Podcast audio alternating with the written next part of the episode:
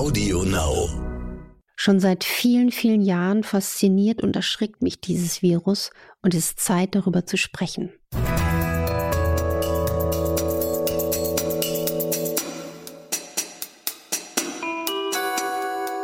Dr. Anne Fleck, Gesundheit und Ernährung mit Brigitte Leben.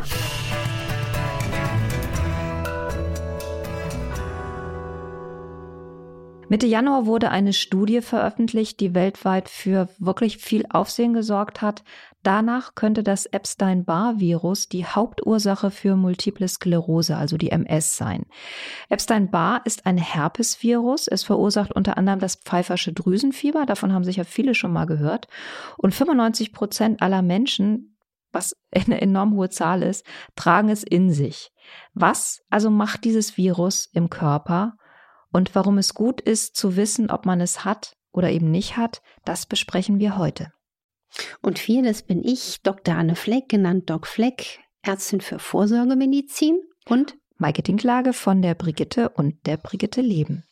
Diese neue Studie, die ich da gerade erwähnt habe, die findet bei fast allen an MS erkrankten Menschen, einer ziemlich großen Probandengruppe, den, das Epstein-Barr-Virus. Die Evidenz sagen Forscher und Forschende, Forscherinnen, ist vergleichbar mit dem Zusammenhang von Lungenkrebs und Rauchen, also tatsächlich ziemlich hoch. Epstein-Barr ist ein Herpesvirus und fast jeder und jede trägt es in sich. Meine Frage an dich, Anne, was macht das im Körper? Und ist es ein normales Herpesvirus oder ist es auf irgendeine Weise besonders potent und damit auch besonders gefährlich? Also erstmal so habe hab ich das früher an der Universität gelernt, Epstein-Barr-Virus. Übrigens, ich war immer sehr, sehr fasziniert an Mikrobiologie. Ich fand das unglaublich spannend. Wenn ich nochmal Medizin äh, quasi in eine Facharztrichtung gehen würde, würde mich am liebsten die klinische Infektiologie interessieren, weil die ist völlig unterbelichtet. Es gibt das gar nicht wirklich so richtig.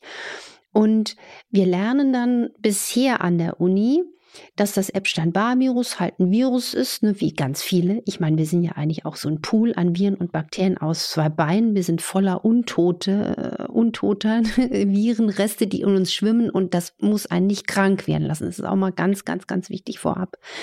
Aber dass das Epstein-Barr-Virus einfach kommt, dass die meisten sich infizieren, dass die meisten das auch gar nicht so merken. Ich hatte es als ähm, im Studium sehr, sehr schlimm mit einer Milzschwellung und Leberschwellung, war das, fand das gar nicht witzig, war auch ein halbes Jahr todmüde, fürchterlich. Also ich habe es auch anders erlebt.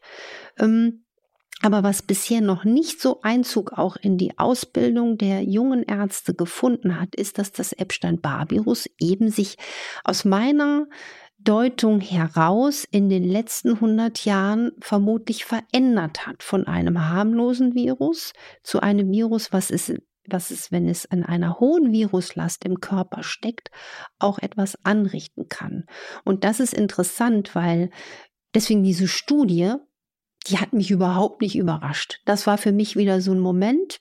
In der Praxis habe ich davon erfahren, habe gedacht, ach, so nach dem Motto, Loriot würde sagen, ach was.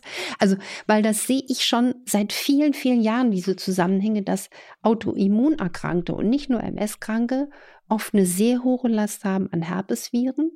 Ähm, und Herpesviren, das ist wie so eine große Familie. Das war auch deine Frage. Epstein-Barr ist einfach eins, ein Familienmitglied, was eher so harmlos wirkte und sich jetzt so ein bisschen zum Rowdy entpuppt.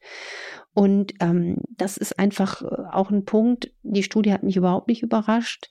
Sie ist aus meiner Sicht auch äh, noch nicht alles Sie zeigt noch nicht alles der Geschichte. Ich könnte mir vorstellen, dass auch andere Infektionen, Multiple Sklerose und Autoimmunerkrankungen befeuern. Also zum Beispiel habe ich da ganz klar auch die Borreliose im Verdacht. Und Leute mit hohen Viruslasten oder hohen Infekten es können auch andere Viren sein, wie CMV, also Zytoplasma, Mykoplasma. Die entwickeln gerne Autoimmunerkrankungen, aber auch nur dann, und jetzt kommt die tröstende Nachricht, wenn bestimmte Abläufe im Körper nicht so optimal laufen, also wenn zum Beispiel der Magen-Darm-Trakt, die Verdauung geschwächt ist. Wie hängen denn Herpes, pfeifersches Drüsenfieber und die MS zusammen? Und vor allen Dingen, wenn man eins davon gehabt hat, also MS wird man nicht mehr los, aber pfeifersches Drüsenfieber beispielsweise, ähm, geht das dann irgendwann, hat man dann genug Antikörper Antikörperschutz? Also geht es denn irgendwann richtig wieder weg oder bleibt man immer nieder, niedrigschwellig erkrankt? Also erstens mal dein, zu deiner Frage eingangs, ich würde nicht heute so formulieren, MS kriegt man nicht mehr weg. Ähm, sie gilt natürlich als chronisch krank und als nicht heilbar, aber aus meiner Erfahrung in der Praxis bekomme ich, und das sage ich jetzt auch mit viel mehr Selbstbewusstsein und, und, und Zuversicht als noch vor wenigen Jahren, kann man diese Erkrankungen auch zum Stillstand bringen. Da habe ich ja auch eindrucksvolle Fälle im Buch Energy, also in dem dicken Buch, der Ausweg aus dem Müdigkeitslabyrinth beschrieben. Da gibt es auch einen MS-Fall, da gibt es auch einen Hashimoto-Fall. Übrigens, ne, Epstein-Barr gilt auch als Motor dafür. Und nochmal zurück zu deiner Frage. Herpes, Viren und pfeifisches Drüsenfieber das sind natürlich der Herpesvirus an sich, den man als Herpesvirus kennt, ist nochmal ein anderer das ist so quasi der, der, der, der King der Herpesviren. Die kann man auch unabhängig voneinander haben. Und was ich faszinierend finde, bisher hat man sich immer darauf auch in der Diagnostik konzentriert, ähm, die Antikörper, wenn man überhaupt die misst, zu messen. Und dann geht man davon aus, ach, das ist was Chronisches. Du kannst aber durch clevere Labordiagnostik und zum Beispiel, wer es genau wissen will, das steht auch im Energy-Buch übrigens über Epstein-Barr-Viren drin, man kann labordiagnostisch nachweisen, ob man eine chronisch aktive Epstein-Barr-Erkrankung hat. Und das ist leider auch jetzt in der gängigen Behandlungspraxis auch von uns Ärzten noch nicht so etabliert, dass man das auf dem Radar hat. Man geht immer davon aus, ach, Epstein-Barr, das haben Sie mal durchgemacht, ist nicht so schlimm, Sie haben Antikörper. Nein, diese Erkrankung Erkrankung kann auch wieder aufpoppen. Ich schnips hier gerade mal so mit dem Finger. Und das kann zum Beispiel ganz einfach passieren durch emotionale Aufregung, also Traumata, sogar aber auch positive Erlebnisse im Leben. Wenn du so in einem absoluten emotionalen ähm, Moment bist, ob jetzt vielleicht was Schlimmes passiert oder auch, ich hatte mal eine Patientin, kein Witz, die ist nach ihrer Hochzeit, bekam die eine Epstein-Barr-Aktivierung. Die war so emotional gefangen, dass ich gedacht habe, was hat die Frau denn so traumatisiert? Es geht also auch der, nicht nur das Schlimme, was einen ähm, in einen Anführungsstrichen Stress versetzt, ähm, aber auch andere Einflüsse können den Epstein-Barr aktivieren. Und das kann man laborchemisch messen. Und dann muss man natürlich fragen, was macht man denn dann damit? Ne? Also leider, und da müsste auch die Forschung viel, viel mehr angreifen. Man müsste Medikamente entwickeln gegen den Epstein-Barr, also auch gegen chronisch aktivierte virale Infekte. Da ist, da ist Dornröschenschlaf, da ist kein Anschluss unter dieser Nummer. Und deswegen hoffe ich auch, dass diese Studie ein Umdenken bewirkt, ähm, dass man den Epstein-Barr ernst nimmt, weil er hat sich für mich wirklich zum Rowdy entwickelt und im Moment steht noch ja, steht man noch etwas hilflos in der Ecke und ich versuche dann mit diesen Betroffenen mit hohen Viruslasten eben durch moderne Prä äh, ernährungsmedizinisch, funktionalmedizinische Ansätze da dann dagegen zu halten. Um also würde man im Prinzip die hohe Viruslast tatsächlich in allererster Linie über Ernährung versuchen in den Griff zu kriegen, weil es einfach gar keine Alternativen gibt im Moment? Na, es gibt, äh, man muss da noch forschen, welche Einsätze, welche medikamentösen Strategien könnte man äh, dann einsetzen. Das Problem ist, dass, was ich noch mal eben sagte, dass man dieses Faszinosum der chronisch aktiven Epstein-Barr-Erkrankung noch gar nicht so auf dem Radar hat. Mhm. Und den Epstein-Barr mache ich auch aus meiner praktischen Erfahrung verantwortlich für Mastzellaktivierungen. Für alle, die jetzt sagen, also jetzt schalte ich aus, es geht mir hier zu komplex zur Sache.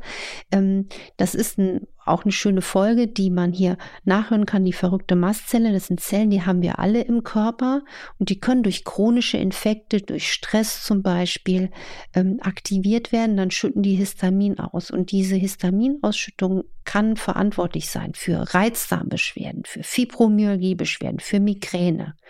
Und das ist auch eine Beobachtung. Menschen mit einer chronischen Epstein-Barr-Belastung, mit einer hohen Viruslast im Blut, haben oft ein Reizdarmsyndrom. Und die werden dann auch immer eher in die Psychoecke geschickt. Und ähm, die müssen gar keine MS haben. Also so schlimm muss ja gar nicht kommen. Ich mache den Epstein-Barr-Virus noch für viel ganz andere Facetten in unserer Praxis verantwortlich. Und deswegen wünsche ich mir, dass diese Folge ganz viele Menschen hören, auch Kollegen und Kolleginnen, so nach dem Motto, hey, da sollten wir aber doch mal anders drauf gucken. Lupe raus. Würdest du den Menschen mit Autoimmunerkrankungen ganz grundsätzlich raten, die Virenlast abklären zu lassen oder überhaupt abklären zu lassen, ob ein Epstein-Barr-Virus vorliegt? Also du kannst natürlich ganz, ganz viel messen im Labor. Du könntest jetzt zig Erreger messen, ne? Also und das schafft unglaublich viel vielleicht diagnostischen Wert, aber es macht auch unglaublich viel Kosten. Da sage ich ja leider, ähm, fördert unser aktuelles Gesundheitssystem, jetzt bewusst in Anführungsstrichen gesprochen, ja manchmal nicht diese innovativen diagnostischen Sachen. Man muss aber auch mal ganz klar sagen, ganz pragmatisch, ich kann mich zu Tode messen. Ich kann Laborwerte machen, dass einem schwindelig wird. Dann muss man immer zurückkommen, egal wie hoch die Viruslast ist. Und Epstein-Barr, finde ich, macht aber Sinn zu messen, um zu wissen, wie hoch die Viruslast ist, dass man das einfach mal doch gesehen hat. Aber egal, was man jetzt hat, an chronischen Belastungen. Man muss das Milieu, den eigenen Körper stärken, um mit egal welcher Viruslast man zu kämpfen hat, das gilt ja auch genauso für Coronaviren, um mit dem Körper besser dagegen steuern zu können. Und da sind wir wieder auch bei meiner ganz klaren Strategie und bei meinem Ansatz, antientzündliche Lebensweise, darmgesunde Ernährung, leberstärkende ähm, Maßnahmen sind bei Epstein-Barr ganz wichtig, weil der lebt, der wohnt in der Leber und der liebt zum Beispiel auch Schwermetalle. Also zum Beispiel, das ist auch ein Aspekt in der Praxis, dass ich dann auch da mal messe, sind meine Patienten schwermetallbelastet, kann man da noch was drehen, weil wenn man dem Epstein-Barr quasi Schwermetalle wegnimmt, dann denke ich auch an Mundhöhlensanierung, Amalgam sollte raus, dann nimmt man ihm so ein bisschen seine Lebensgrundlage. Und wenn man sich dann noch mit dem Lebensstil verbessert, also an den Darm denkt, an die Verdauung denkt, an den Schlaf denkt, an die Bewegung denkt und auch individuell passend äh, Mikronährstoffe ausgleicht, die im Mangel sind, um einfach das Immunsystem zu stärken, da wird man auch mit dem Biest besser fertig. Was ich mir wünschen würde. Was ich mir wünschen würde, dass diese Folge einen richtigen kleinen Gongschlag auslöst und das Bewusstsein dafür weckt, ja, es gibt Viren, es gibt auch unterschätzte Viren, dass man jetzt nicht in Panik verfällt, im Gegenteil, sondern jetzt weiß, es gibt sowas und ich kann auch vorbeugend mich dagegen aufstellen. Das soll ja auch der Sinn und Zweck sein. Vorbeugen ist die beste Medizin und deswegen ist so wichtig, das Milieu wie den Darm zu stärken, um chronische Viren Einhalt zu gebieten. Wir hatten anfangs überlegt, ob das Thema vielleicht etwas zu speziell ist, aber jetzt, wo wir die Folge gerade aufgenommen haben und lange drüber gesprochen haben, finde ich, dass das eine ganz, ganz wichtige Folge ist, die ich ähm, wirklich jedem ans Herz lege, aber muss ich ja nicht, weil ihr habt es ja schon gehört. Und wenn ihr es gehört habt, was ihr getan habt, dann ähm, bewertet uns bitte sehr, sehr gerne auf iTunes und schickt uns ein paar Sternchen rüber und äh, Fragen nicht nur zum Epstein-Bar, sondern zu allen Dingen, die euch gesundheitlich und ernährungstechnisch bewegen, dürft ihr gerne weiterschicken an infoline.brigitte.de. Und nächste Woche sprechen wir über ein Gefühl, das sehr, sehr viele von euch kennen werden, und das ist der übersättigte Magen. Der gehen kann bis zum Reflux. Also unser Thema nächste Woche, der Reflux. Wir freuen uns jetzt schon drauf und sagen für heute Tschüss. Tschüss und macht was draus. Und geht bitte entspannt mit diesem Thema um. Aber ihr wisst jetzt eine ganze, ganze Menge.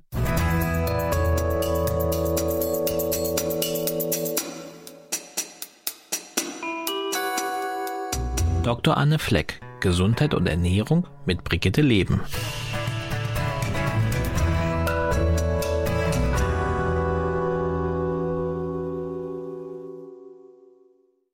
Dieser Podcast ist für heute zu Ende. Damit ihr aber die Zeit bis zum nächsten Mal überbrücken könnt, hätten wir noch einen Podcast-Tipp für euch. Worum es geht, das hört ihr jetzt. Hallo, hier sind Stefanie Stahl und Lukas Klaschinski. Wir machen den Podcast So bin ich eben, der Psychologie-Podcast für alle Normalgestörten. Ja. Und dort behandeln wir alle möglichen Lebensprobleme rund um das Thema Beziehungen, Selbstwert, Job, Trennung, Verlust, alles, was einem so passieren kann da im hatten Leben. wir schon die buntesten Fragen drin, wie warum bin ich immer noch Single, wie behaupte ich mich gegenüber anderen, passen wir eigentlich zusammen? Und ganz wichtig ist, wenn man das Thema Probleme hört, dann denkt man immer, ein riesen Rucksack, das ist alles schwer. Aber ich finde, uns gelingt es ganz gut, die gut und leicht aufzuschlüsseln, dass es auch Spaß macht, das zu hören. Und wenn ihr mal reinhören wollt, tut das gerne. Wir freuen uns auf euch und eure Fragen. Und ihr findet unseren Podcast auf Audio Now und überall, wo es Podcasts gibt. Audio Now.